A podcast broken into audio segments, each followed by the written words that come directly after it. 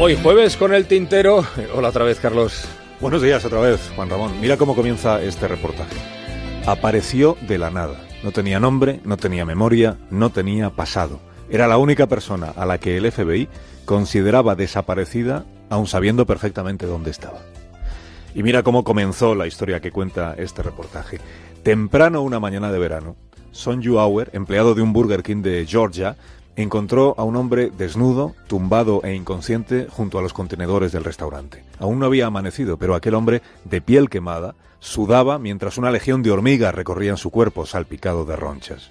El informe policial reflejó que había sido encontrado un vagabundo durmiendo en la calle y se le había trasladado al Hospital San Joseph de Savannah, donde fue registrado como desconocido Burger King. Era 31 de agosto del año 2004. Esta historia que ha publicado The New Republic comienza en 2004 y termina ahora en 2016. Su protagonista es un hombre que no se reconoce a sí mismo, que no recuerda ni su nombre, ni su lugar de residencia, ni su oficio, pero que sabe, o cree saber, que tiene tres hermanos en alguna parte, y que sabe, o cree saber, que no ha hecho nada en su vida que lo pueda llevar a la cárcel. Es la historia de un hombre que es un misterio, que va conociendo gente interesada en ayudarle a recordar, que va sintiendo el peso de la duda de todos aquellos que, habiendo confiado en él, acabarán preguntándose si no se trata de un farsante, un falso desmemoriado que finge amnesia, persuadido de que si cuenta la verdad, a nadie volverá a interesarle.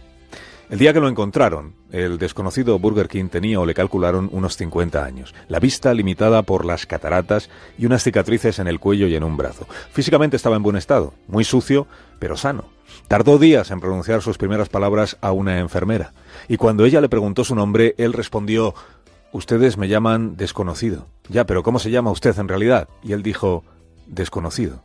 El hospital al que le trasladaron rellenó un informe que decía que el paciente dice creer que salió de Indianápolis y que tenía tres hermanos, pero no recuerda ni sus rostros ni sus nombres. Todo lo que parece contener su memoria son estas tres imágenes. El interior de un cine antiguo, un campo de maíz y la calle de una gran ciudad. Y su fecha de cumpleaños, 29 de agosto. Nació, dice, un 29 de agosto de 1948, diez años antes que Michael Jackson. En el siguiente centro al que fue trasladado desconocido, un día creyó recordar su nombre. Dijo, mi nombre es Benjamin, con dos A's. Le dijeron, no será Benjamin. Dijo, no, Benjamin. Y así fue como pasó a llamarse Benjamin Kyle, el nombre con el que se ganó la simpatía del personal del centro, con el que fue operado de cataratas, con el que intimó con una enfermera que estaba fascinada por su timidez y su dulzura y decidida a ayudarle a descubrir quién era en realidad.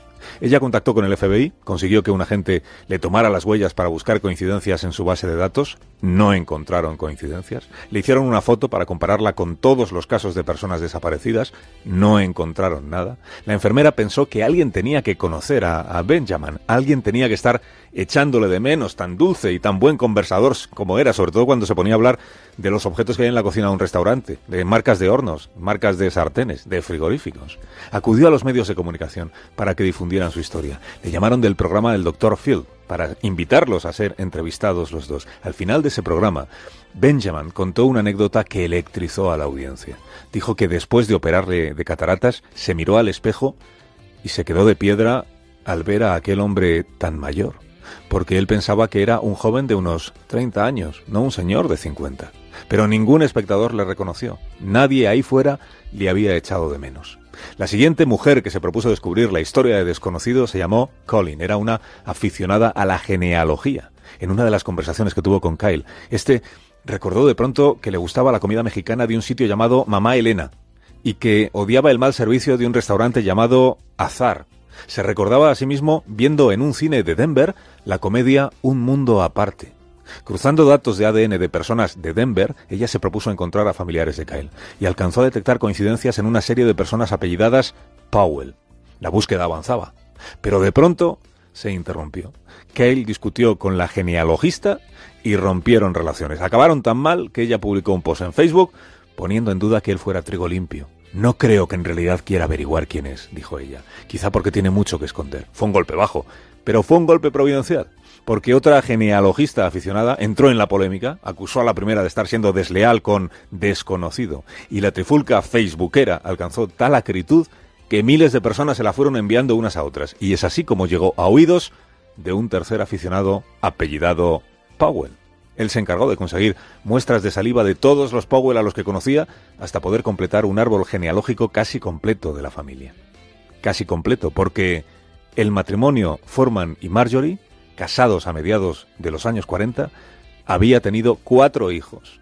Dos que todavía viven, Robert y Foreman Jr., otro que murió muy joven, llamado Tomás, y un cuarto hijo, un cuarto del que se perdió la pista en 1976. Se llamaba William, nacido el 29 de agosto de 1948. Bastaba contemplar su foto en el anuario del instituto para saber que se trataba de Benjamin Kyle. Su nombre real era o es William Vargas Powell. En efecto tenía tres hermanos. Se marchó con 16 años de casa huyendo de las palizas de su padre alcohólico. Lo último que supieron de él es que trabajaba de cocinero en un restaurante llamado Azar al lado de mamá Elena. Nunca respondió a las cartas de sus hermanos. Veinte años después, cuando murió la madre, ellos intentaron dar con él a través de un amigo que tenían en el servicio de inteligencia. No consiguió encontrar rastro alguno de William y creyeron o concluyeron que había muerto. Y la última persona que recuerda haberle tratado fue un compañero de trabajo que tuvo en una sala de un cine de Denver, cuando cansados de aquel empleo se subieron a un coche y emprendieron viaje a otra ciudad atravesando enormes campos de maíz. En el año 77 le perdió la pista. Él no ha conseguido recordar qué es lo que le pasó.